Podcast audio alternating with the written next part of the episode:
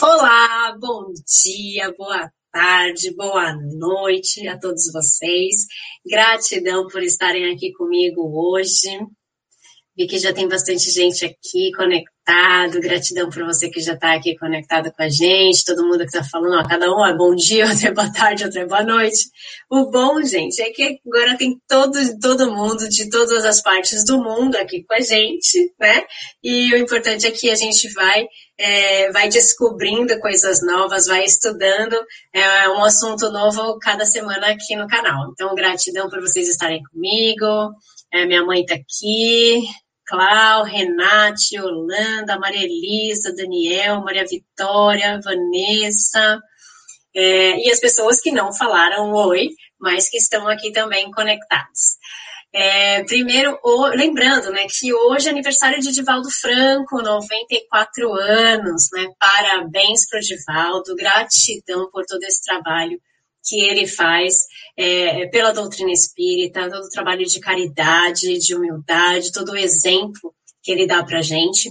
E em homenagem a ele, na sexta-feira, na nossa sessão Pipoca Espiritual, a gente vai falar do filme de Valdo, né? De Valdo, o Mensageiro da Paz. Então a gente vai conversar um pouquinho com o Damião e a gente vai falar sobre esse filme nessa sexta-feira em homenagem ao Divaldo. Então eu espero vocês nesse mesmo horário, às 5 e meia da tarde no Brasil, 10 e meia aqui na Europa. É, e daí vocês calculam aí, gente, os outros lugares, porque eu sei que tem gente do Uruguai, da, do Japão, aí vocês da, da Grécia, então vocês têm os horários que eu já não sei mais. E, bom, e hoje a gente vai falar desse assunto que eu sempre quis trazer para cá, que é a respeito dos animais. Então, hoje a gente recebe com muito carinho a Irvênia Prada, que é médica veterinária, ela é membro da Academia Paulista de Medicina Veterinária, ela é assessora técnica do Fórum Nacional de Proteção e Defesa Animal, ela é integrante da AME, que é a Associação Médico Espírita de São Paulo. Ela participa como apresentadora do programa Nossos Irmãos Animais, na Rádio Boa Nova, que é de quarta-feira às duas horas da tarde. Né? Recomendo vocês a ouvirem. E ela é autora de vários livros, né? dentre eles o livro A Questão Espiritual dos Animais e A Alma dos Animais. Né? Então, ela também tem outras publicações e é, a gente vai falar mais especificamente dessas duas, né? Então, eu quero receber com muito carinho aqui a Irvênia Prado. Gratidão, Irvênia, por estar aqui com a gente hoje aqui no canal. Eu que agradeço, Tatiana, e cumprimento a todos, agradeço a você a oportunidade, não só da tarefa, mas de divulgar o assunto, né?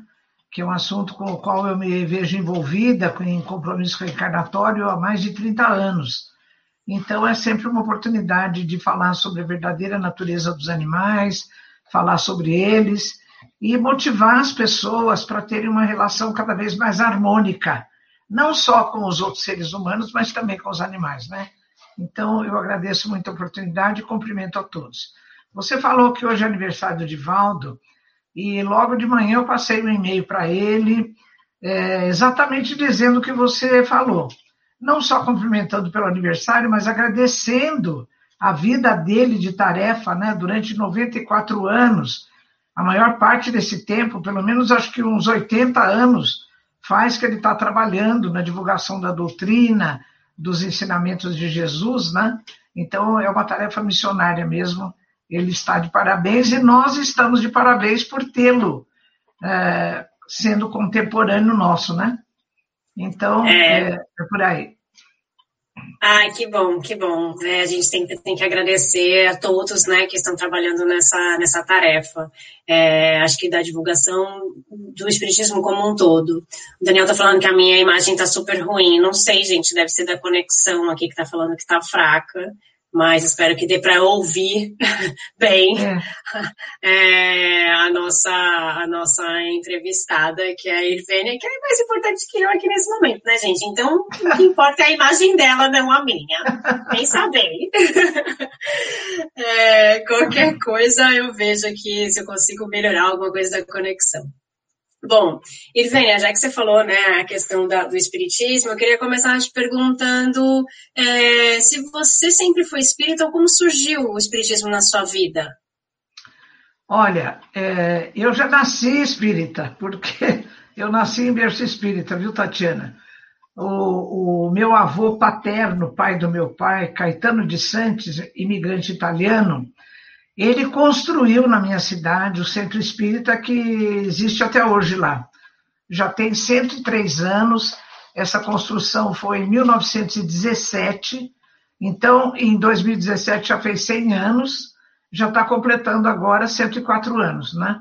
Então esse centro ainda é bem atuante, toda sexta-feira eu participo de um grupo de estudos, eu posso até passar o link para você, para você depois divulgar para as pessoas. Então, eu já fui criada na, na, na porta e dentro do centro espírita, né? E, ah, então, eu falo que uh, não foi o centro espírita, não foi o espiritismo que entrou na minha vida, eu caí de paraquedas no nascimento, já dentro do, do, do meio espírita, né? Mas eu me identifiquei muito, né, Tatiana? Porque os meus pais tiveram quatro filhos, e dos quatro filhos, eu e a minha irmã, a outra minha irmã, é, eu tenho duas irmãs e um irmão e a minha irmã Regina, que se segue a mim, é, nós é que tivemos essa identidade com a doutrina, né? Então, é, foi uma coisa assim de afinidade mesmo. E eu costumo dizer que a, a, a minha vida, vamos usar uma metáfora, que é um trem que está seguindo a sua trajetória, o trilho onde corre esse trem é a doutrina espírita, né? Então, Ai, que legal. Já, já faz parte da minha vida desde o meu nascimento, graças a Deus. Ah, que bonito, que bom, que bom saber. E como é que surgiu essa ideia de juntar sua formação como veterinária e esse estudo do espiritismo, porque você juntou as duas coisas aí na sua vida, foi. né? É. Então foi assim, na época do vestibular, e agora eu tenho alguns netos que estão nessa fase de vestibular. E eu digo para eles que foi a minha pior fase na vida escolar, porque eu não sabia o que eu ia fazer. Eu tinha muita afinidade com a área de biologia, com a área de humanas, não de línguas, mas essa área de filosofia, pedagogia, eu gostava muito. Então, naquela indecisão, eu, eu disse assim: ah, eu vou fazer veterinária, porque eu tinha um tio, irmão caçula da minha mãe, uma, ele era uma pessoa assim muito. tinha um porte muito bonito, uma pessoa muito distinta, uma pessoa muito séria, muito correta. Eu tinha muita admiração por ele. Eu falei, ah, o tio Daniel é veterinário, eu vou fazer veterinária. Então foi uma coisa assim meio aleatória. Eu pensei que fosse aleatória, mas depois eu descobri que eu tinha eu tinha um compromisso reencarnatório com essa temática dos animais, né? Nada então, é por acaso, eu, né? É, nada é por acaso. Quando eu vim para São Paulo, eu morava no interior. Quando eu vim para São Paulo fazer veterinária, é que eu comecei a perceber de maneira mais assim intensiva como os animais sofrem. Eles têm infecções, eles têm parasitoses, eles têm traumatismos, eles têm câncer, eles têm epilepsia. Eu comecei a dizer, mas meu Deus, por que os animais sofrem assim? Né? Eu já sabia, pelo livro dos Espíritos, que para os animais não há expiação. Então eu ficava me perguntando, por que então que eles sofrem? E comecei a pesquisar na, na, nos, nos, livros da codificação, em André Luiz, Emmanuel e tudo que eu podia, a resposta dessa pergunta. E fui encontrando muitos outros aspectos, até que eu tive uma, uma pilha de informações e parece que o, o próprio plano espiritual, numa, numa reunião mediúnica, que me aconselhou a publicar.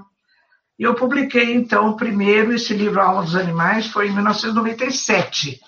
E no ano seguinte eu publiquei A Questão Espiritual dos Animais, que é um livro mais abrangente, que tem vários capítulos. E agora, 20 anos depois de publicar a primeira edição do Livro dos Espíritos, ah, o pessoal da editora, que é a editora Folha Espírita, aqui de São Paulo, me convidou para fazer uma edição mais ampliada, revisada, e eu fiz, acrescentei novos capítulos, então é a 12 edição. Ela tem, assim, trata de vários, vários, vários assuntos, né? Porque o primeiro livro, que é Alma dos Animais, eu, eu digo que ele faz um cenário do assunto. E uhum. depois os diferentes capítulos é como se fossem é, cenas de uma, de, um, de uma peça teatral. Né? Então, eu trato de vários capítulos. Esse livro, A Questão Espiritual dos Animais, já tem formato e-book também, pela Amazon, e também em 2019 nós gravamos um curso, eu e mais três é, veterinários do meu grupo, lá da, da AME São Paulo, gravamos um curso sobre o conteúdo desse livro, que está disponível na internet a quem se interessar, no endereço www.amesaopaulo.org barra cursos, viu, Tatiana? Então, ah, legal. É, o conteúdo desse livro tem, eu fiz capítulo a capítulo é, as aulas desse curso que está totalmente disponível gratuitamente na internet, viu? É só entrar então no site da AME São Paulo, Associação Médico Espírita de São Paulo, barra cursos, viu? Ah, quero, quero pegar esse curso aí, quero ver.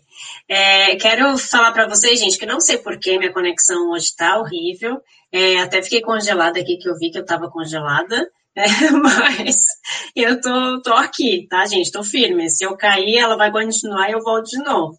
É, não sei por que a conexão tá assim hoje. E vi que vocês estão mandando já algumas perguntas, continuem mandando as perguntas e a gente vai fazer essas perguntas aqui ao longo da nossa conversa, né? Vi que a Simone já mandou, Daniel também já mandou algumas coisas. Sirene, que legal que você está aqui. O Sr. Luiz Cláudio, do Evangelho no Lar, está aqui também, mandando beijo. É, beijo, Sr. Luiz Cláudio. É, bom, e outras pessoas também que estão aqui falando hoje, já falou aí para todo mundo. É, então, Evênia, como o, o, livro já chama Alma dos Animais, então o animal tem alma? Ele é, ou é, tem espírito? Ou é a mesma coisa? Ou é diferente? É igual o humano? Tem alma e, e o princípio que anima o animal é o mesmo princípio que anima o ser humano, não é? Tanto que no livro dos, dos Espíritos eu pergunto o que é o espírito? É o princípio inteligente do universo. Então a gente, por uma questão absolutamente discriminativa, né? Uhum. É, a gente quer usar nomes diferentes. Então, para o ser humano é espírito, alguns até querem que seja com um E maiúsculo. Né? Sim. E para os animais, princípio inteligente. Mas isso é uma convenção, porque na natureza das duas coisas é absolutamente a mesma. E outra, outra coisa que a gente precisa prestar atenção quando a gente aborda esse assunto do princípio inteligente e dos animais é que, fazendo essa fotografia de agora, existe uma diferença muito grande entre a condição intelectiva, cognitiva da nossa espécie, que é o sapiens, Homo uhum. sapiens, e os animais de agora, os outros primatas, né? O chimpanzé, o orangotango, o gorila, mas se a gente voltar no tempo e observar a origem das espécies que habitaram o, o, o nosso planeta, então a, a, nossa, a nossa visão e a nossa conclusão vai ser bem diferente. Na Gênese de Kardec, no capítulo 11, que se chama Gênese Espiritual, no item 15, existe o seguinte texto: corpos de macacos teriam sido muito adequados a servir de vestimentas aos primeiros espíritos humanos, necessariamente pouco avançados que vieram encarnar-se na Terra. Né? Então, você veja, ainda eu comentei ontem na, na live que eu fiz, que eu não sei como a Santa Inquisição não, não criminalizou Kardec de maneiras mais efetivas, né? Porque você imagine, Tatiana, a primeira edição da Gênesis de Kardec é do ano de 1868. Naquela época, ser publicado um livro onde você vê corpos de macacos serviram para, para a encarnação das primeiras espécies humanas, né? Isso é uma heresia, assim, do tamanho de uma montanha perante a cultura religiosa da época, né? Mas é então é bem por aí. E eu, eu gosto muito de dizer que a antropologia de hoje, a biologia e a própria história confirmam o que está escrito na Gênesis de Kardec, é, capítulo 11, itens 15 e 16. Porque a biologia, a, a história tem um livro de, é, bem recente do Yuval Harari, que é um professor de história da, da, da judeu, e ele fala bem assim, que as, as primeiras espécies do gênero humano evoluíram a partir de um macaco que viveu há cerca de 3,2 milhões de anos no sul da África. E o nome desse macaco é Australopithecus afarensis. A mesma coisa diz a antropologia, porque tem na internet, é, Tatiana, também disponível gratuitamente, um curso de antropologia em 12 aulas que se chama A Saga da Humanidade. Esse curso foi gravado pelo pessoal da informática da Universidade de São Paulo, aqui no Brasil, ele, e ele se chama A Saga da Humanidade. E está disponível na internet, viu? Então uhum. é só colocar lá. A Saga da Humanidade, professor Walter Neves. Ele é professor de antropologia na Universidade de São Paulo.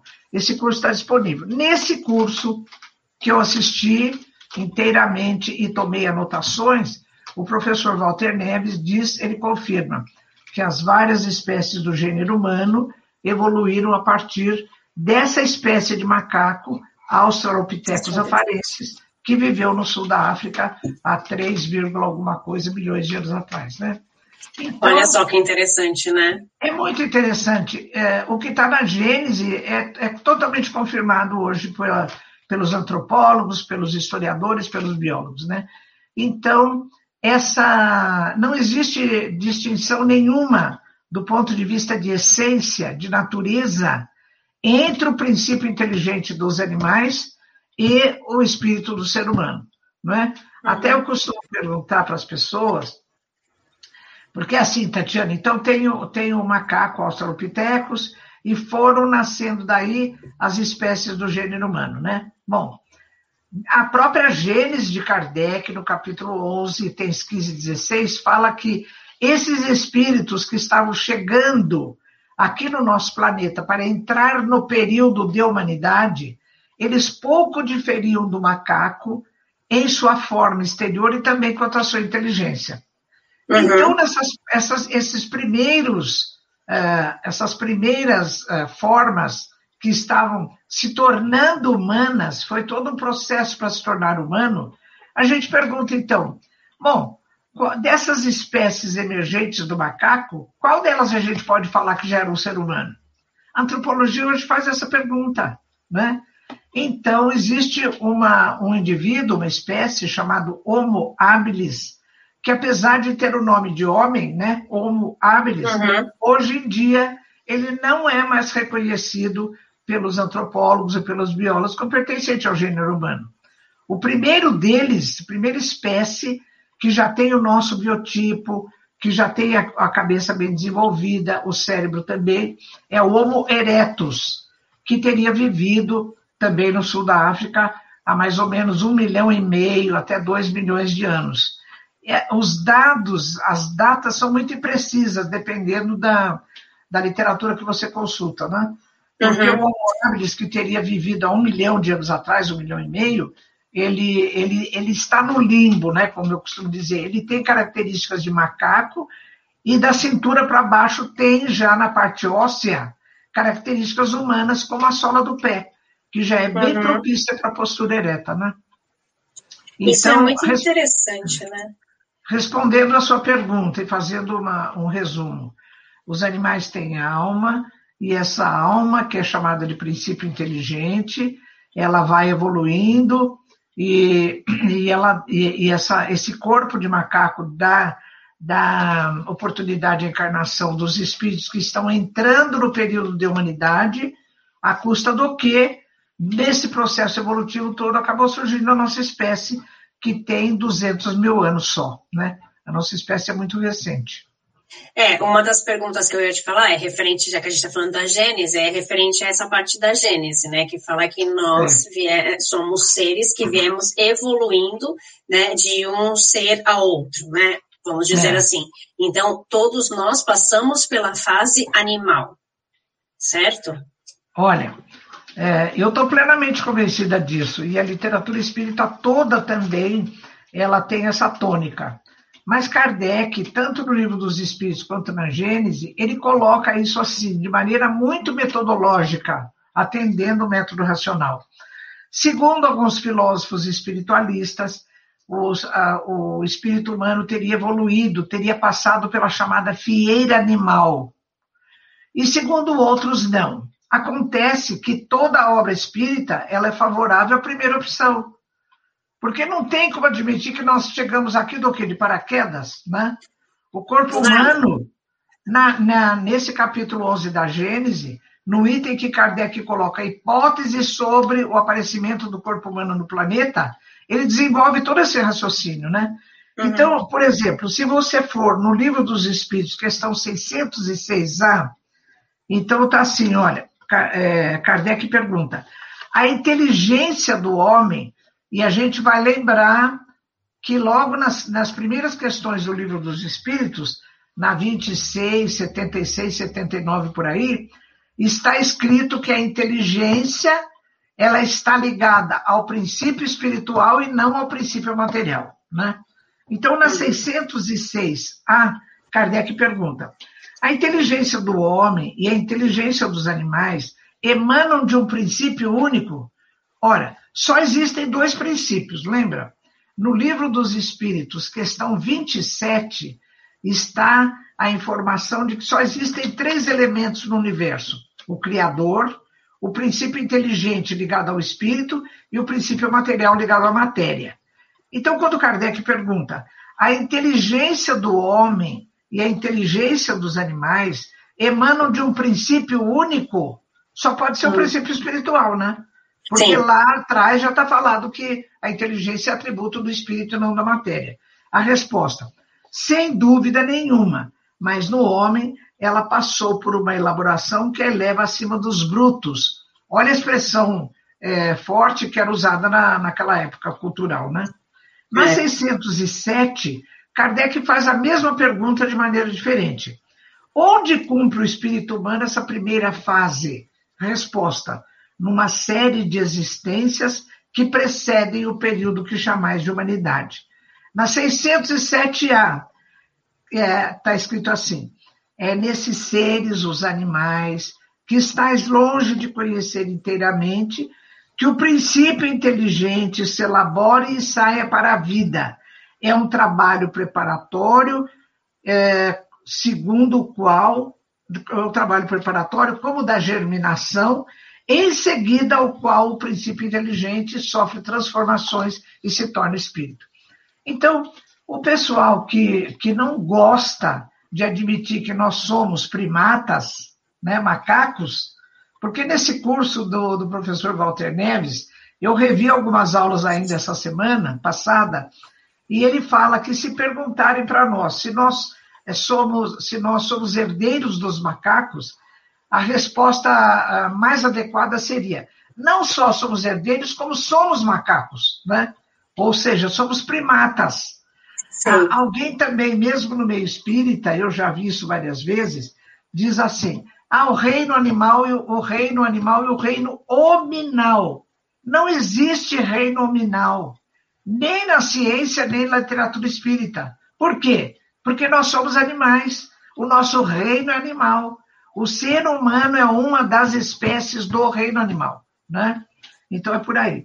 Isso Agora, também foi um dos estudos que eu fiz, só, só para te é. falar. É, eu sempre falo reino hominal, porque foi um dos estudos que eu fiz e, de, e eu distingo as duas coisas, embora não, não, não sejam a mesma coisa. então eu tenho que começar a falar animal, porque a gente também é um ser animal, certo? Você pode falar fase hominal, período hominal, hum. estágio hominal, mas o reino, o reino, a classificação é, é, é animal. É animal. Ainda eu posso te dizer que esses dias, agora, há pouco, pouco tempo, eu estava acompanhando as aulas de um dos meus netos que está no colegial. Ele estava estudando exatamente a classificação dos seres. Eu falei para ele, Theo, deixa a vovó ver isso aí, bem, se está de acordo com o que eu ando falando aí nas lives. E está exatamente isso. Reino animal. Né? Então, o ser humano é, é, o ser humano, a nossa espécie de agora, Homo sapiens, é uma das espécies do reino animal. Então, Tatiana, você pode falar em fase luminal, estágio luminal, mas o reino do, é, na animal. ciência é, e também na, na doutrina espírita é, é animal. No Olá, livro dos gente. espíritos, é, tem três reinos no livro dos espíritos: reino mineral, vegetal e animal. Agora, na biologia, tem uma classificação mais detalhada, né? Mas uhum. continua o reino animal da mesma maneira. O ser humano fazendo parte do reino animal. Né? Então, o reino hominal é uma expressão inadequada. Olha só, gente, vivendo e aprendendo. Tá vendo, tá vendo por que, que eu gosto de trazer essas pessoas aqui? Quem me acompanha? Porque cada vez é uma aula, gente. Era só um bate-papo, mas é uma aula, é uma aula. Eu vi que tem o pessoal aqui mandando várias perguntinhas. A gente vai, vai fazer todas as perguntas de vocês. Aguenta aí que a gente vai fazer. É, e a Simone lembrou bem para curtir aqui o vídeo, para que ele tenha mais visualizações para que seja divulgado, porque é um assunto que quase ninguém fala, e nas casas espíritas não é muito divulgado a questão dos animais, realmente. Então a gente precisa começar a falar sobre esse assunto porque é, é importante. Então, uma das coisas. Pode falar. Não, eu só queria terminar essa, essa, essa exposição que eu estava fazendo, dizendo, eu comecei dizendo que, que muitas pessoas que não gostam dessa nossa filiação com os animais, né? É, filiação tanto corporal quanto espiritual, começa a dizer: ah, não, mas houve uma transformação e ele se tornou espírito. Acontece que eu, fa eu faço a seguinte metáfora: olha, você pega uma semente de laranja, uma laranja e uma laranjeira. Aí você vai perguntar assim: olha, as duas, as, as três coisas são iguais? Vamos supor, uma laranja e uma laranjeira, ou a semente e uma laranjeira elas são iguais. Qual é o critério? Porque tudo que você vai classificar, você tem que ter um critério. Né? Uhum. Então, qual é o critério? Se for quanto à forma, não são iguais. A semente é uma coisinha redondinha e a árvore tem toda uma outra estrutura. Se você for perguntar quanto à essência, então essa semente é de laranja e esse pé de, de vegetal é de laranja? É, são da mesma essência. Agora, se você perguntar, estão em estágios diferentes? Sim, estão em estágios diferentes. Então, a mesma coisa é com o princípio inteligente espírito. Então, se você perguntar, o, o, aquele macaco lá, o Australopithecus, que deu origem às espécies humanas, e a nossa espécie de hoje, quanto à forma, elas são idênticas? Não. Né? Então, tem muitas coisas que, que foram aperfeiçoadas, mudaram. Se você perguntar, mas quanto à natureza, a essência é a mesma coisa? Porque só existem dois princípios, o material e o espiritual. Uhum. Então, se não é outra coisa, vai ser o quê? Ou você põe dentro do princípio espiritual e dentro do princípio material. material. Então, Sim. é a mesma coisa, é a mesma essência.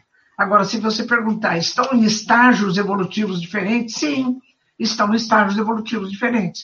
Aquele Australopithecus ele está no estágio mais primitivo e a nossa espécie evolutivamente está no estágio mais adiantado. Mas a essência, a natureza é exatamente é a mesma. Né? Então, que legal. então é claro que para aquela sementinha da laranja, ela tem que sofrer uma transformação para se tornar laranjeira. Mas não é porque sofreu transformação que mudou a essência. A essência é a mesma que é diferente da essência da melancia, do melão, do abacaxi, não é? Uhum. Meu, isso, é, isso é muito interessante. E tem, eu, vou, eu ia deixar pra, mais para o final, mas tem uma pergunta que tem exatamente a ver com o que a gente está falando aqui, então não vou deixar passar para a gente mudar já de, de tema. O uhum. Samir, ele está perguntando, ainda há na Terra essas espécies, Homo habilis e Homo erectus? Não. E os atuais espíritos entrando na fase humana, qual é o caminho que percorrem? Olha, como, como, é Samir que chama? Samir. Samir. Samir. Olha, é assim, se você pegar o livro do Yuval Harari, que é esse professor judeu que eu te falei, e o livro se chama Sapiens. Uhum. Ele diz assim, que, por exemplo, a nossa espécie, o Homo sapiens, ela surgiu há 200 mil anos. Mas se você voltar uns 300 mil anos, existiam cinco, seis espécies, inclusive algumas mais próximas de nós, como os sapiens antigos, que conviviam. Não era assim, uma, depois mais uma, depois mais uma. Teve momentos nesse processo histórico de 3 milhões de anos em que várias espécies humanas conviveram. Por exemplo, o Homo erectus conviveu com o, com o, Nander, com o Neandertal, conviveu com o sapiens antigo, e a nossa espécie também conviveu com outras espécies humanas. Agora, Samir, tem uma, uma notícia que eu fico muito preocupada. Onde a nossa espécie chegou e já tinha outra espécie humana, essa outra espécie humana acabou se extinguindo. Não sei por quê. Eu fico bem preocupada, viu? Agora, qual foi a trajetória dessas espécies? Olha, então eles foram vivendo o Homo habilis e alguns outros perto do Homo habilis, né? Então ele foi vivendo, aí veio outra. Então não é assim, viveu uma, acabou aquele período, apareceu outra. Não. Elas, for, elas foram convivendo em vários períodos, a ponto de, no livro do Harari, ele declarar que em determinados períodos conviveram cinco, seis espécies do gênero humano. Nós, há 200 mil anos, quando surgimos, nós convivemos com outras espécies do gênero humano, que acabaram se extinguindo com a nossa presença, não sei porquê. Fico muito preocupada com as possíveis razões, né? Talvez estejam num outro planeta, num outro estágio, né? É. Porque é, mas agora, agora nesse momento, é, só existe uma espécie do gênero humano no planeta que é a nossa, né? E, Agora, e... De, desculpa, Tatiana. Não, pode viu, viu, Samir? É assim. Se você tem, depois que surgiu a possibilidade mais efetiva de identificação de DNA nos fósseis, então é, o pessoal tem identificado então o DNA do Neandertal, o DNA desse daquele, e tem feito coleta de amostra nas populações da Europa, da, especialmente da, da Europa, porque a, a, aquele as primeiras espécies emergentes do Australopithecus depois migraram para a Europa, para o leste europeu, para a parte da Ásia, né? Então, muita, eh, existe uma porcentagem de pessoas, especialmente no chamado Velho Mundo, né? Europa e, e parte da Ásia, tudo que tem é, uma parte da sua genética é, que lembra uh, dependente, que foi assim herdeira do Neandertal, foi herdeira desse daquele, né? É uma coisa muito interessante isso. Isso é bem legal, esse estudo, né? É, é muito legal. Uma coisa também que eu acho legal, quando a gente está falando de, de evolução da espécie e tal, não queria sair ainda desse tema, é, por exemplo, ah, pode ser uma pergunta tonta, mas, por exemplo, um passarinho pode vir como um cachorro depois? Tatiana, isso, isso é uma evolução? Eu não, é. não sei. Tatiana, é assim, olha, esse estudo do processo evolutivo, ele é muito complexo. Ele é Sim. muito complexo. Eu ainda vou ministrar, e já mandei apostila para a Associação Médica Espírita de São Paulo, num curso, e eu vou, vou dar a disciplina de evolução, tanto humana quanto espiritual, com a visão espírita, né? Por isso que eu, é, eu me atrevi a assumir essa, essa disciplina no curso. Então eu andei revendo Darwin, é, Wallace, é, é, uma porção desse, desse, desse pessoal todo da, da, da, da genética, do, do, processo evolutivo, né? Lamarck. Então, a gente, a gente tem, e são todo esse raciocínio é em cima de hipóteses, né? É hipóteses. Uhum. Então, pelas evidências dos fósseis, evidência do processo evolutivo e assim por diante. Agora, é, eu cheguei à seguinte conclusão. É, não é que de passarinho virou lagartixa, depois virou cachorro, depois virou. Não é assim. Eu acho que, que é, uma, é uma coisa seguinte: o princípio inteligente, a verdadeira natureza de todo ser, ela não é material, ela é espiritual. Uhum. Então, o princípio inteligente, que é a verdadeira natureza da criatura, ele vai atuar nesse, nesse corpo que é do passarinho, depois ele vai atuar nesse, no outro corpo que é do, do cachorro, e depois assim por diante. Porque, por exemplo, nós, com esse raciocínio, Tatiana, eu posso dizer que o meu espírito agora está atuando num corpo humano. Uhum.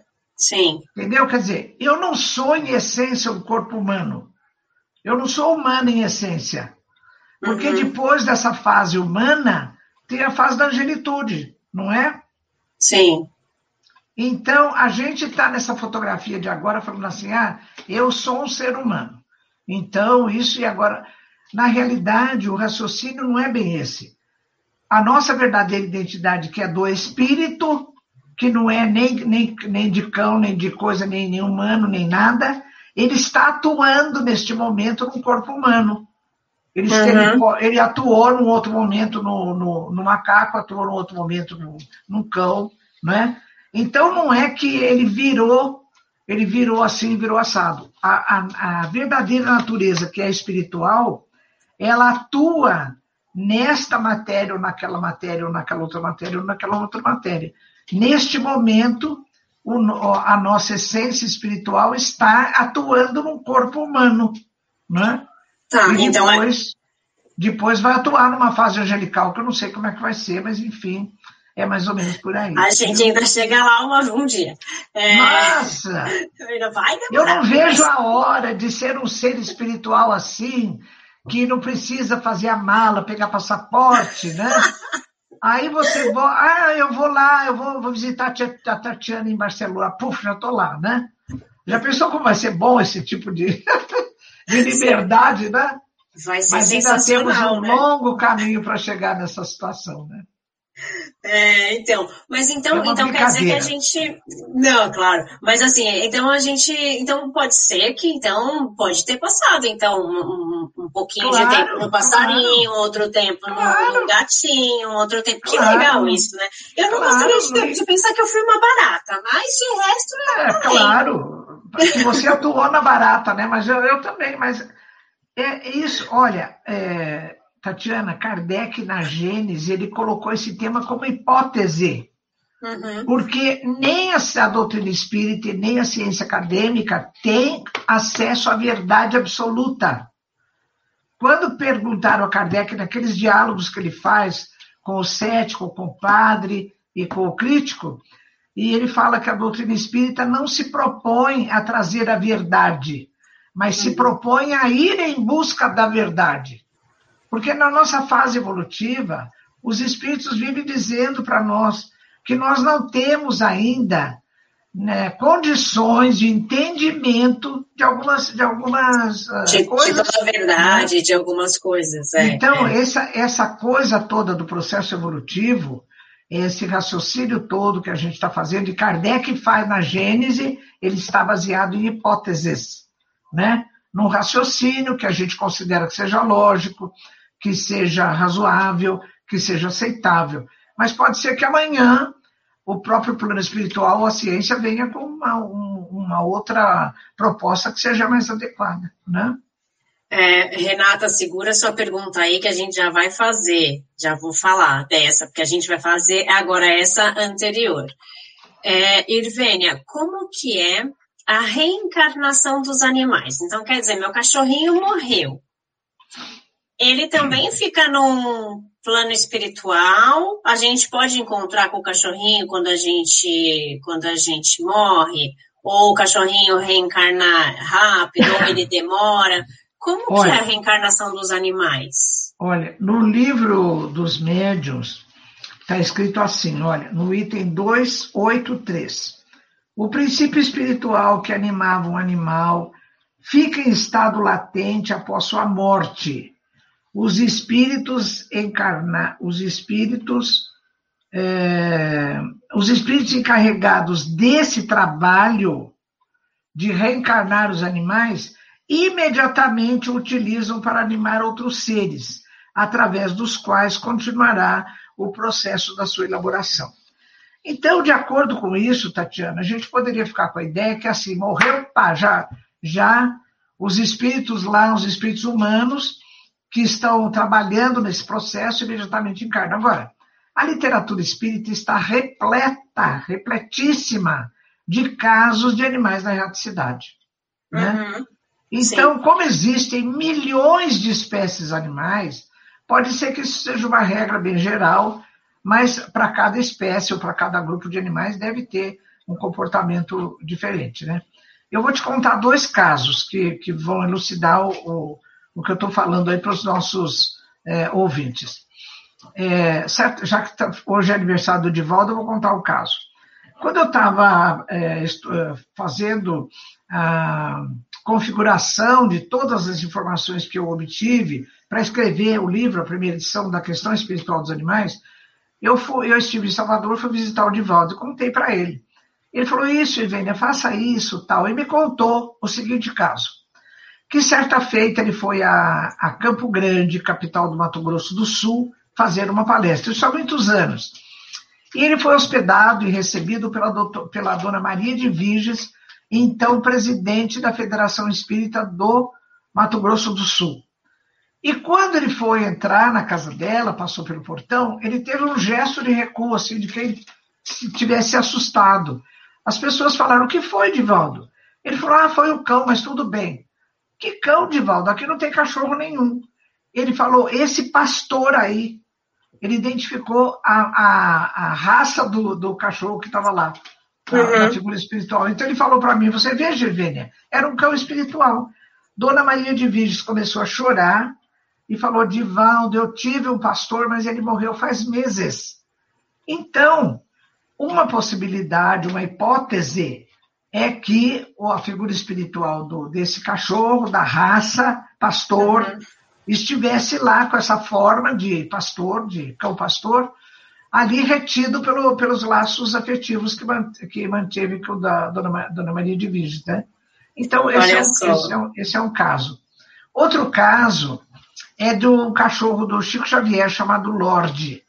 Esse caso está descrito no livro Testemunhos de Chico Xavier, da Sueli Calda Schubert. Então, ele, a Sueli conta de uma carta que Chico Xavier escreveu para Vantuil de Freitas, na década de 1950. E ele relata o seguinte: ah, que ele estava muito pesaroso porque o Lorde foi ficando doente e morreu. E no momento da morte do cachorro, ele vê o seu irmão José, já desencarnado, vir acolher nos braços a figura espiritual do Lorde. Você imagina a beleza dessa cena, né, Tatiana? Né? Ele continua a carta ainda dizendo assim: nos meses que se seguiram, quando José lhe vinha ter a presença em espírito, o seu irmão já desencarnado, vinha sempre acompanhado da figura espiritual do Lorde. Então, são casos que a gente é, reconhece que tem credibilidade, porque foi o Divaldo que me contou, e é uma carta de Chico Xavier, né? Então, esses animais estavam na erraticidade, eles não tinham reencarnado prontamente, né? Então, toda a é. literatura espírita está repleta de casos assim. E eu relato alguns no meu livro A Questão Espiritual dos Animais, viu? Ah, Agora, então... se a gente pode encontrar ou não com os animais, eu mesmo perguntei ao plano espiritual. Então, eles falaram que quando existem laços afetivos da pessoa com esse animal, o, a, a, morte só, só mata o corpo físico, não mata o espírito, não mata o amor. Né? Então, é possível que esses laços afetivos aproximem, desde que haja condições, né, no plano espiritual, aproximem a esse, esses espíritos, o espírito humano e o, e o princípio inteligente dos animais. É possível, sim. É, isso é muito legal, porque tem tanta gente que é apegada ao bichinho, né, e sofre tanto e fala, ai, mas eu quero encontrar, Nossa, né? Diga. É. E, e a Simone está falando aqui é, que o veterinário Marcel Benedetti, já desencarnado, autor dos, de livros espíritas sobre animais, ele cita a colônia Rancho Alegre, onde os animais são socorridos após o desencarne. Né? Então, a gente também Sim. tem, talvez, né, um local onde os animais são socorridos para fazer é. essa, essa, é, essa, esse plano reencarnatório, é. alguma coisa Simone, assim, né? então é assim, olha, o Marcel Benedetti, ele é desencarnado. Aliás, o programa que eu apresento na Rádio Boa Nova foi começado por ele, né? junto com a, com a Ivani Lima, que conviveu com o Marcel também. O Marcel, além de veterinário e espírita, ele tinha uma mediunidade bem ostensiva. Então, através da mediunidade dele, ele teve acesso a essa informação, que é uma informação que a gente aceita porque o Marcel, eu, eu sabia que ele era uma pessoa correta, uma pessoa é, honesta, né? Mas esse tipo de informação não consta da, das obras básicas da codificação, viu? Então, a gente aceita a informação pelo fato de aceitar. Eu, eu convivi com o Marcel Benedetti, eu sei que ele era uma pessoa correta e tinha uma mediunidade. Então, essa informação de que existe essa colônia, ela foi vinculada através da mediunidade da, do Marcel Benedetti, viu? Mas é aceitável, sim, com toda, com toda certeza. Que legal, né? Olha só, a gente aprendendo com, com todo mundo. E uma coisa também, a gente fala da gente, né, ver o espírito do animal, mas os animais veem espíritos? Os animais veem espíritos. Aliás, no livro dos médiuns, capítulo 22, ah, o título do capítulo é Da Mediunidade dos Animais. Você imagina, naquela época, meados do século XIX, Kardec já se, já se preocupar, já se interessar com esse assunto, né? Que ele começou a ser discutido primeiro na Sociedade Parisiense de Estudos Espíritas. E lá, a pergunta que motivou esse estudo foi essa. Tem aqueles, como é que chama, aquele, aquela, aqueles senhores que vão com aquela caixa de música, aquele periquitinho. Acho que é realejo. Ah, parece realejo, assim. realejo, realejo. Então, aí as pessoas começaram a perguntar, porque, nossa, às vezes o periquitinho tira uma cartinha lá, tira uma, um papelzinho, que fala exatamente a coisa da minha vida, ele acertou. Ah, ele acertou, ele acertou. Será que ele tem essa sensibilidade? Foi essa pergunta que levou Kardec a levar esse assunto na, lá na Sociedade Parisiense de Estudos Espíritos, né? E através de uma comunicação mediúnica, o espírito Erasto, ele, ele lá na Sociedade Parisiense Estudos Espíritos, ele dá uma comunicação que depois Kardec colocou no livro dos médios, no capítulo 22, né? Então, Erasto diz assim, ele começa dizendo assim, é sabido que os animais veem espíritos e sentem a sua proximidade. E ele cita também, para exemplificar isso, o caso bíblico que está no Antigo Testamento da mula de Balaão, que o anjo que vem com a sua espada, né, vem se mostrar a Balaão, primeiro ele se mostra a mula, ao animal, e depois a Balaão. Então, os animais veem espíritos, sim, os animais sentem espíritos. Nesse livro, A Questão Espiritual dos Animais, eu tenho um capítulo Animais e Mediunidade, em que eu trato do assunto, né? Mas a conclusão é que essa, o fato dos animais verem espíritos, sentirem a aproximação de espíritos, ele é mais um fenômeno anímico do que mediúnico. Porque hum. Kardec coloca, na, coloca em obras póstumas assim, é, que será, não seria exagero considerarmos como, como fenômeno mediúnico o que alguém faz por si mesmo. Porque ele fala: quem vê, vê por si mesmo, quem ouve, ouve por si mesmo, quem sente a aproximação dos espíritos é por si mesmo. E o fenômeno mediúnico, ele necessariamente ele tem a interferência de espíritos. Né? Então, se você, por exemplo, num desdobramento, você percebe coisas do plano espiritual, é um fenômeno anímico. Agora, se através desse desdobramento um espírito mais facilmente se manifesta por seu intermédio, é um fenômeno mediúnico, né?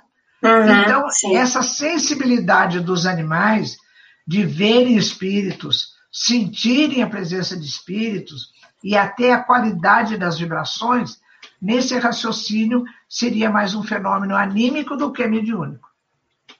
Que legal. E uma coisa também, os animais têm sentimentos como a gente? Tem, nossa, se tem. Porque às vezes a gente fala, olha a expressão, parece que ele está olhando com carinho é. para mim, parece que ele está agradecendo para mim. Aí tem é. gente que fala, ai, que louca. Né? Tem, tem sentimentos, gente. emoções. Tatiana. É... O animal sofre, né? Quando a gente maltrata, ele sofre. Sofre, sofre, claro. Então vamos às emoções. Você sabe que Darwin, Charles Darwin, foi contemporâneo de Kardec, né? Foi uhum. contemporâneo de Kardec. Aliás, quando Charles Darwin é, publicou pela primeira vez a sua grande obra, A Origem das Espécies, foi em 1859. Dois meses depois, Kardec publicou a segunda edição do Livro dos Espíritos, que tem essa parte evolutiva, Né? Por exemplo, a questão, uma questão básica é a 597, quando Kardec pergunta se os animais têm espírito, e a resposta é positiva. Então, Darwin e Kardec foram contemporâneos. Pois bem, tem um livro de Darwin que se chama As Emoções do Homem e nos Animais.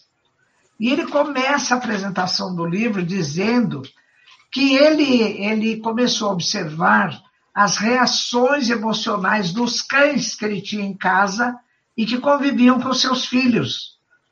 Então, ele via as mesmas emoções, as mesmas expressões nos filhos e nos cães em situações de medo ou de alegria ou de. Então, ele começou a fazer essa comparação. Esse livro é fantástico. Então, Darwin, já contemporâneo de Kardec, ele já relatava na, nesse livro As Emoções do Homem e nos Animais, a identidade de expressão emocional nos animais e nos seres humanos. Então, se os animais não tivessem emoções, nós também não teríamos, porque nós somos herdeiros evolutivamente dos animais, né? Eles têm emoções e nós temos também.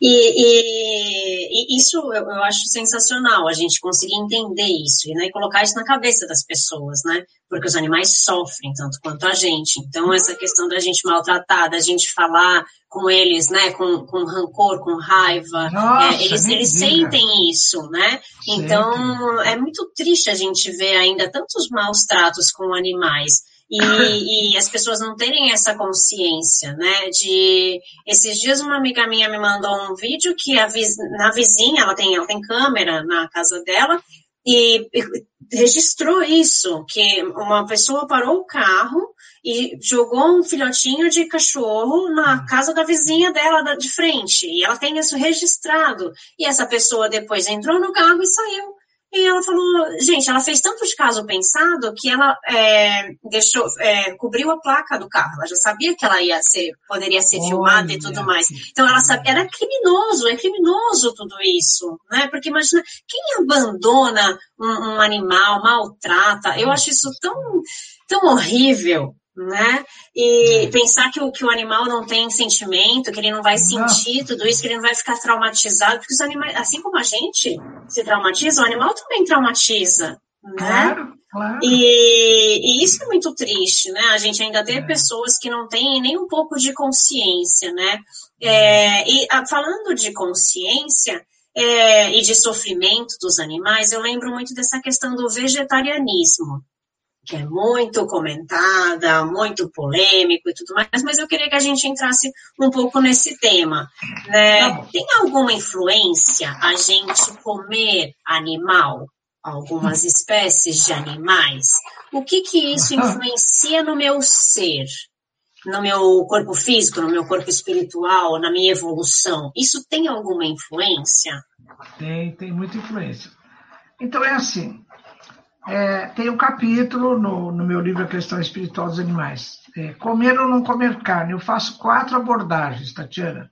Eu faço uma abordagem do ponto de vista ético, considerando que do, na doutrina espírita os animais são seres espirituais de evolução, eles sofrem, eles têm memória, eles têm direito à própria vida, né? Esse é um, é um aspecto. E na, e na ciência, considerando que os animais são seres sencientes, ou seja, eles sentem, eles têm inteligência, eles têm memória.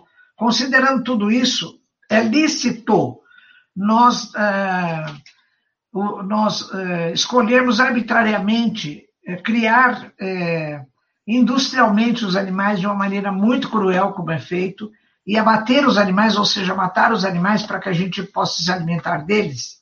Essa é uma, é uma abordagem. Outra abordagem é nutricional. Eu fui assessorada por um dos meus genros, que foi meu aluno aqui na Faculdade Veterinária da USP, e hoje ele é professor de nutrição animal numa universidade daqui do estado de São Paulo. Então, ele me, ele me disse assim: essa noção que nós temos de que precisamos da carne animal, da proteína da carne dos animais, é um mito. Isso não é verdade. Nós precisamos de aminoácidos que são as moléculas formadoras de proteínas, e que tem aí uma infinidade enorme de alimentos. A gente não precisa comer a carne dos animais.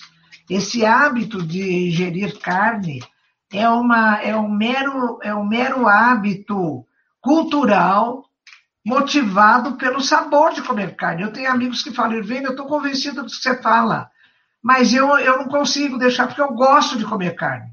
Uhum. Então, Tatiana, isso é uma escolha de cada um. Né? Exato. Agora, razão de natureza é, de, da saúde do corpo físico, razões culturais, razões, não tem razão nenhuma. Não tem, hoje em dia não tem razão nenhuma. Lá, quando a gente estava nas cavernas, que não tinha o que comer e que caçava os animais, existia uma razão naquele momento, talvez existisse essa razão. Agora, neste momento, não existe razão nenhuma. Né? Depois, outro tipo de abordagem que eu faço é ecológica, principalmente a criação de bois, que ocupa, é, parece que 24% da área útil do planeta. O planeta não aguenta mais criar boi. Quem quiser continuar a comer carne, tem que comer carne de outro bicho. Boi tem que ir deixando, porque o planeta não aguenta mais criar boi. Né? Fora uhum. toda a contaminação da água, do, da atmosfera e tudo mais. E a última, última abordagem que eu faço é vibratória, porque André Luiz fala assim que nos matadouros amontou-se espíritos de baixa condição evolutiva para usufruir as vibrações do sangue que emana dos animais abatidos. Então, nós que ainda nos alimentamos da carne, a gente faz parte desse, desse teatro de horrores. Porque o próprio Paul McCartney, né, dos Beatles, uhum. ele falou uma coisa extraordinária. Ele disse: se os matadouros tivessem parede de vidro, ninguém mais comeria carne. Eu deixei de comer carne há mais de 30 anos, de tanto ir a matadouro buscar material para as minhas aulas, de ver o que acontecia lá dentro. Um dia eu tive uma catarse, eu tive um mal-estar, vômito. Eu falei, nunca mais eu vou participar disso, eu não quero mais participar disso. Né? A custa disso, eu, então, eu fui, fui saindo. Mas, então, é, esse assunto é, é, muito extenso e tudo. Agora, a, a nossa evolução espiritual é afetada por isso. Eu cito, eu cito Emmanuel, eu cito André Luiz, eu cito Irmão X, naquele livro Cartas e Crônicas, né? É, tem uma, tem um, um capítulo do livro que é Treino para a Morte, em que ele diz assim: que essa, essa, essas vibrações das vísceras dos animais elas podem nos pesar muito na nossa passagem da, na morte né, do corpo físico para o plano espiritual, porque são, são emanações muito pesadas. André Luiz, no seu livro Missionários da Luz, capítulo 4, é, Alexandre, que é o mentor, ele dá uma verdadeira aula sobre isso. Ele fala assim: a nossa inteligência tão fértil na conquista de tantos avanços tecnológicos, já teria como recorrer aos recursos proteicos para a nossa alimentação que não nas indústrias da morte. Olha que expressão pesada, né, Tatiana? É, é, é verdade. É verdade. A gente, então, é, quem, quem, quem quiser dar esse passo para o vegetarianismo, poupar a vida dos animais e o sofrimento dos animais, tem que fazer isso de maneira consciente e progressiva. Não é assim, ah, então amanhã não vou comer mais carne. Não é assim. O próprio irmão X e Emmanuel recomendam. Faça esse trabalho né, progressivamente no prato de cada dia, né? Porque o nosso organismo está acostumado há há muito tempo ao consumo de carne. E Emmanuel mesmo fala que vibratoriamente o próprio perispírito nosso está acostumado a vibrações da carne assim milenarmente. Porque o Homo erectus, que já caçava, punha, trazia a caça para dentro da caverna, ele teve um grande desenvolvimento orgânico à custa da, da carne assada. Porque quando ele trouxe o fogo para dentro da caverna, a carne que ele trazia dos animais que ele caçava, ela começou a ser assada ali perto do fogo. E isso trouxe um ganho é, no processo digestivo. Né? Então, teve os seus momentos em que isso talvez fosse, tivesse sido necessário. Hoje não é mais. Hoje nós temos recursos, outros recursos, que não precisamos recorrer às indústrias da morte. Palavras de Alexandre, no livro Missionários da Luz, capítulo 4. É, e, e, as pessoas que querem começar esse processo, né? Pode começar com Segunda-feira Sem Carne, que é uma campanha bem isso, grande que isso. tem no, no, vegetarianismo, e depois começar segunda e quarta, né? É, Segunda, quarta poucos. e sexta, é. né? E daí vai ampliando isso, vai né? Ampliando. Mas começa pela segunda-feira, começa por um pela dia, segunda-feira, né? que é um movimento mundial de não que carne. É um movimento mundial, então é. é. É, começar assim, vai começando aos poucos, né? Ou deixa um tipo de carne, fica só com um, e daí vai diminuindo todos os tipos de carne. Eu acho que também é um movimento que se pode fazer sem sofrimento claro, da pessoa, claro. aquela coisa de, ah, eu tenho vontade, mas mas é. eu gosto, né? É. Pode fazer esse movimento. E claro. eu, eu asseguro que a gente se sente muito melhor é, depois que a gente deixa. É. é. muito melhor assim, numa questão energética e numa questão física, no meu caso. eu me senti é. muito melhor fisicamente, é. né? Depois de deixar de comer é. carne. E por, uma, e por uma razão ecológica, começa parando de comer carne de boi, que é a que mais devasta o planeta, né? A criação de boi. É. É, e, e, e, pensando pelo lado mediúnico, né, é, os médiums que se utilizam da carne né, também tem uma influência muito grande no nosso trabalho espiritual, né, o consumo da carne, né, Irvênia? Ô, Tatiana, eu, eu tenho uma experiência que eu, eu gostaria de compartilhar com vocês. Um dia eu estava num voo, voltando de alguma, alguma palestra, alguma coisa, e do meu lado tinha um senhor. Quando serviram o lanche, que era um sanduíche de presunto, ele abriu o pão e tirou o presunto. E eu fiquei só olhando, né? Porque eu fiz a mesma coisa. Então, eu peguei assim, de muito, muito cerimoniosamente, falei, com licença, eu percebi que o senhor tirou o presunto, por que razão? Ele falou, ah, é, eu sou espírita. E, e, eu disse, ah, é, espírita não come carne? Então, ele, ele falou: não, é que eu participo de um trabalho mediúnico hoje à noite, e no dia do trabalho nós somos recomendados pelos mentores a não comer carne nem ingerir álcool, né? Eu, aí eu conversei com ele, falei, não, eu estou brincando com o senhor, eu também sou espírita tal. Contei do livro que eu já tinha, e eu falei, se o senhor se interessar, eu posso lhe mandar. E ele me deu o endereço, eu mandei, mandei o livro para ele. Isso faz 23 anos. Bom, o ano passado eu fui fazer uma palestra aqui em São Paulo, sobre os animais. Aí, antes da palestra, chegou uma moça e ela falou para mim: ai, o meu pai, ele, ele, é, quando, quando eu vi que era, que era a senhora, a senhora não se lembra, mas faz muitos anos a senhora deu um livro seu para o meu pai durante um voo. Eu falei: eu me lembro sim. Aí contei o caso, né? Eu falei: como é que o seu pai está? Ele está bem? Ela falou: ele está aqui. Olha, nós nos encontramos depois de 23 anos e ele falou, professora, depois daquele dia, quando eu li o seu livro, nunca mais eu comi carne. Olha que, que coisa interessante, né?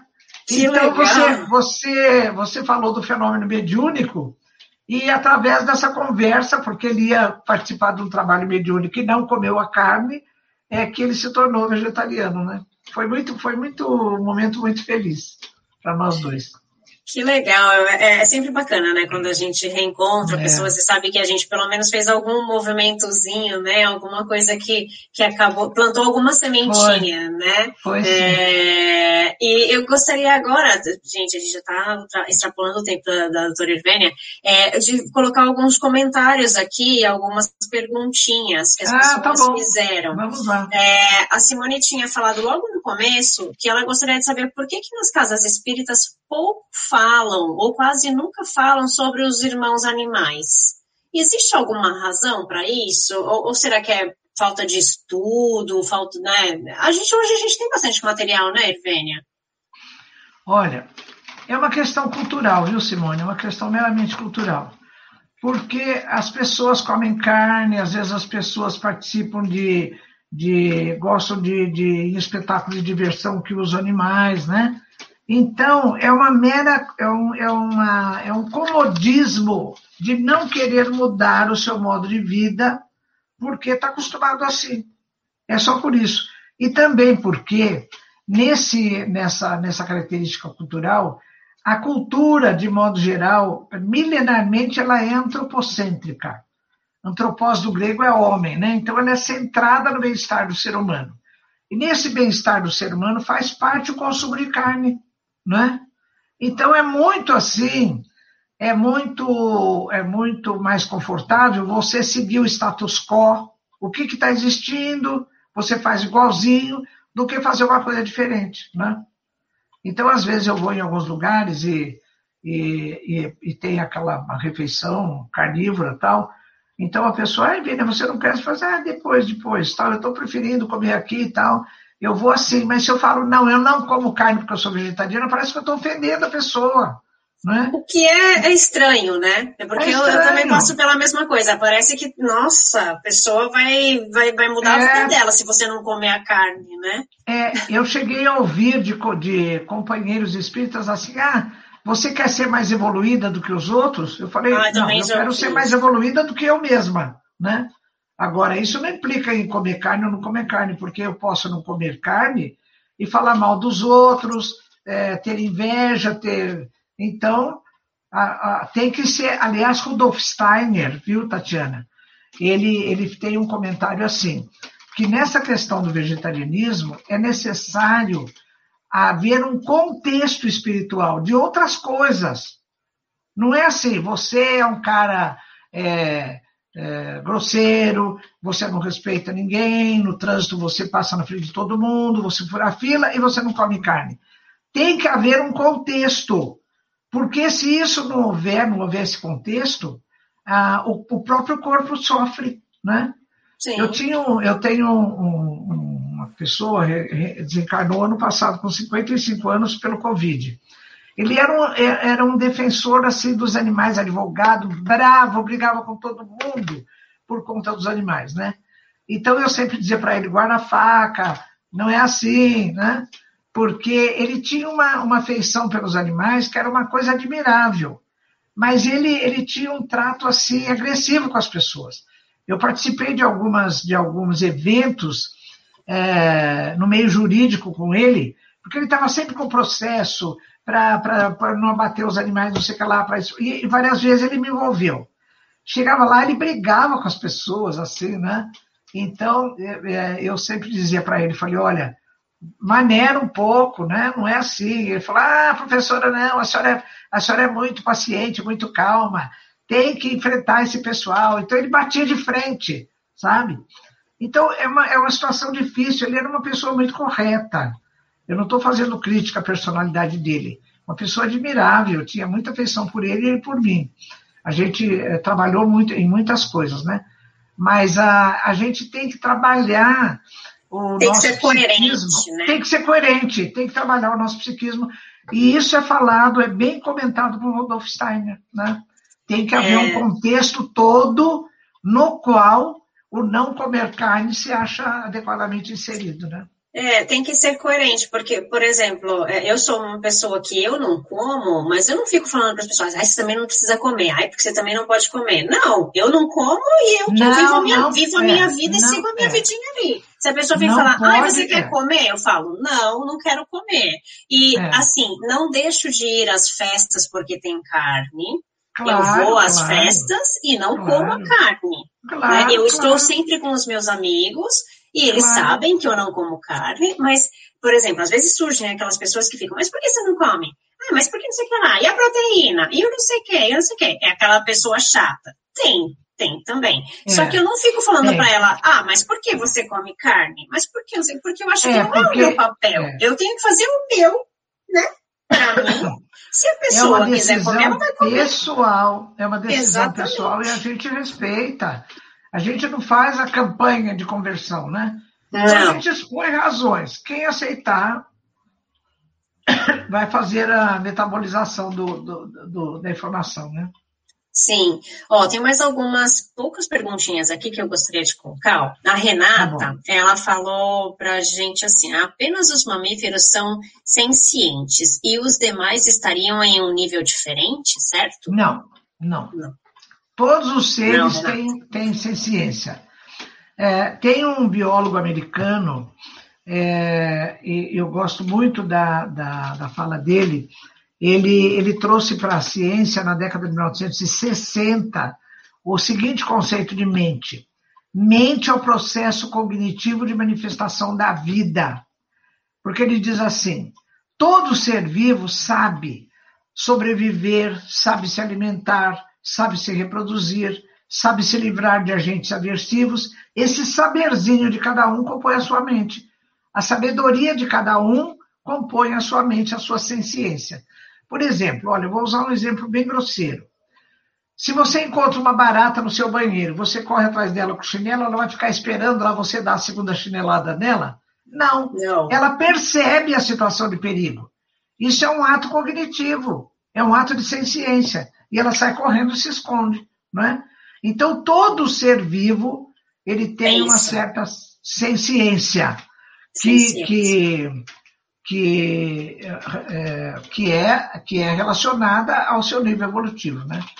É muito difícil a gente pensar, é, relacionar isso com o pensamento, né, Tatiana?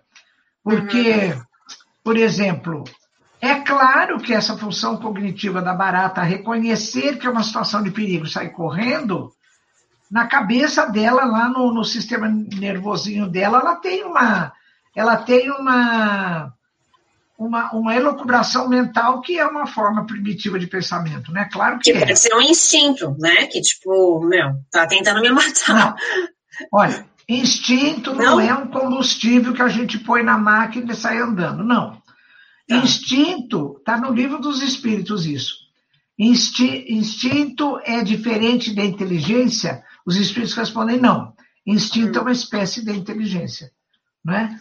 Porque nos animais a gente tem culturalmente o conceito de que é assim. O ser humano é racional, os animais agem só por instinto. Não, não é assim. Exato, não é isso. Todo ser vivo tem uma, uma certa inteligência.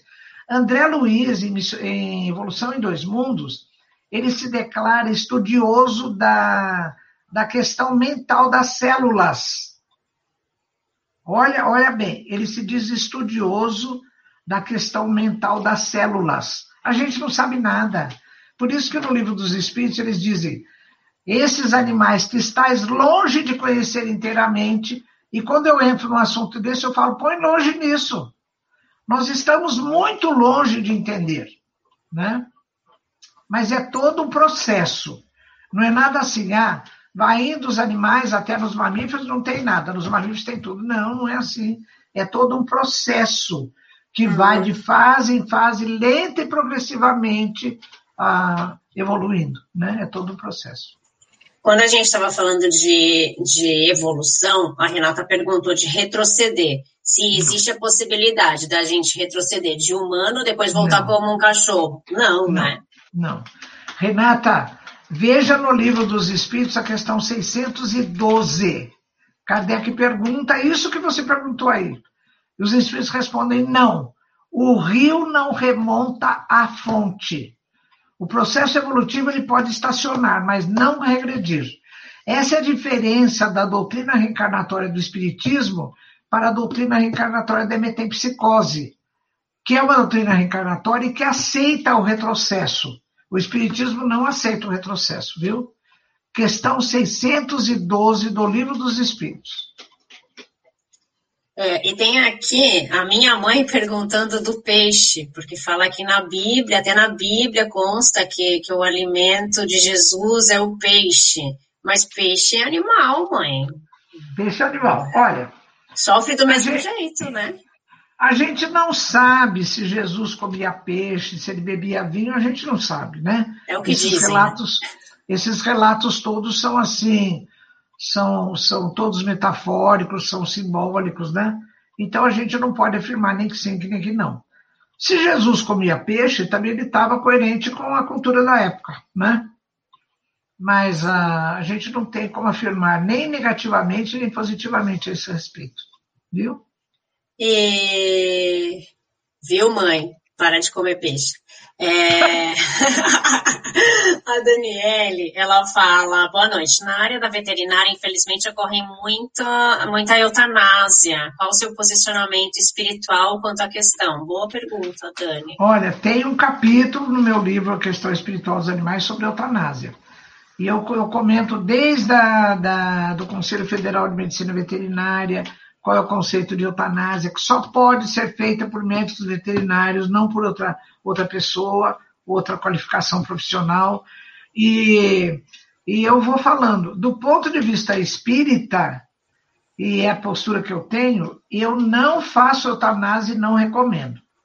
Porque eu não sei como é que o princípio espiritual vai ficar depois de, de morto o corpo, né? Para o ser humano é um desastre. Você pode ver isso no livro Obreiros da Vida Eterna. Se para o ser humano o espírito fica pior, fica mais perturbado, não sei se para os animais também aconteceria isso. Como eu não sei, eu não faço. E não recomendo. Viu? Então a minha postura é essa. É, eu acho que a eutanásia aí também tem aquela coisa de pesar para nós que fazemos, né? É, a uhum. nossa consciência fica tão é tão ruim, né, para gente que, que pensa, é. né, em cometer esse ato, né? Então eu acho que também é algo para a gente refletir. Tatiana, é... existe a cultura, desculpe interromper, mas existe a cultura de que ah, você vai acabar com o sofrimento dos animais. Quem é que garante? Porque ele tem é, um princípio espiritual. É. Você vai acabar com o sofrimento do corpo físico e o espírito. Será que ele vai, ele vai se acomodar com isso ou vai ficar perturbado? Eu não sei. E como eu não sei, eu não faço. Viu? É por aí. É, gente, eu ficaria aqui mais umas duas horas conversando com a doutora Irvênia.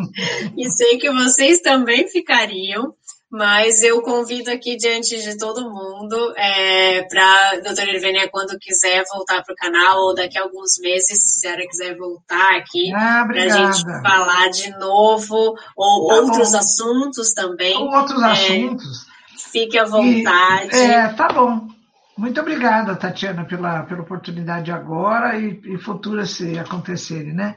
Um grande abraço a todos, viu, pessoal? Gostei muito de estar com vocês, de divulgar esse assunto que a gente precisa continuar a estudar, porque não temos respostas prontas para todas as perguntas, viu? Um grande abraço, muito obrigada. Gente, gratidão a todos que estiveram aqui com a gente até agora. Gratidão, doutora Ivênia, do fundo do meu coração. Obrigada por todas as explicações. Não vou falar mais rei nominal, porque agora já aprendi que é fase, não é reino. É, não é. existe, é. é. não existe, agora a gente já sabe. Gente, divulguem esse vídeo, mesmo minha cara estando feia, porque eu vi que, porque eu tô assistindo do meu lado aqui, eu tô bem feia mesmo, tá tudo quadriculado. É, não sei por que está assim hoje, mas o importante é que a Irvênia apareça bonitona como ela tá, e eu não importo aqui no, no negócio. É, então, gente, gratidão curtam o vídeo, é, vamos divulgar esse trabalho de, de alma dos animais, né? Toda a parte espiritual também dos animais, vamos cuidar dos nossos animais, lembrar que eles também têm sentimentos e, se possível, né, é, comer um pouquinho menos de carne cada dia, né? E eu, então, acho que é um pouquinho de incentivo para a gente fazer essa campanhazinha aí. Gente, tá gratidão a todos, fiquem com Deus. E sexta-feira tem mais. A gente vai falar sobre o filme do Divaldo em homenagem ao aniversário dele, que é hoje. Gente, gratidão, fiquem com Deus. Um beijo. Tchau, Obrigada. tchau. Obrigado.